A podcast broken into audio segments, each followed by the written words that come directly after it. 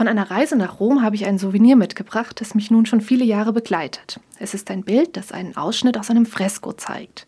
Die Erschaffung des Adam, gemalt von Michelangelo.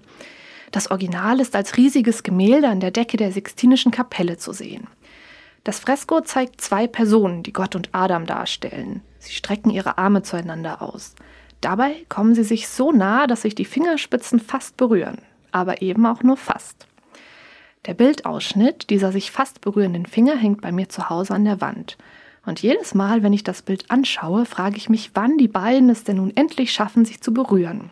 Mit Gott in Berührung zu kommen, das muss was ganz Wunderbares sein, ein ganz besonderer Moment. Dass sich die Fingerspitze Gottes mit meiner Fingerspitze berührt, ist wohl eher unwahrscheinlich. Aber vielleicht lässt es sich auch anders mit Gott in Berührung kommen. Ich glaube, dass Gott uns Menschen sehr gerne nahe sein möchte und den Kontakt mit uns sucht. Ich glaube, dass er Sehnsucht nach uns hat und gern Teil unseres Lebens sein möchte. Vielleicht berührt er uns dazu nicht unbedingt mit seiner Fingerspitze an unserer Fingerspitze, sondern er streckt seinen Finger eher im übertragenen Sinn nach uns aus. Ich glaube, dass Gott uns Menschen so gern hat, dass er nie aufhört, sich nach uns auszustrecken.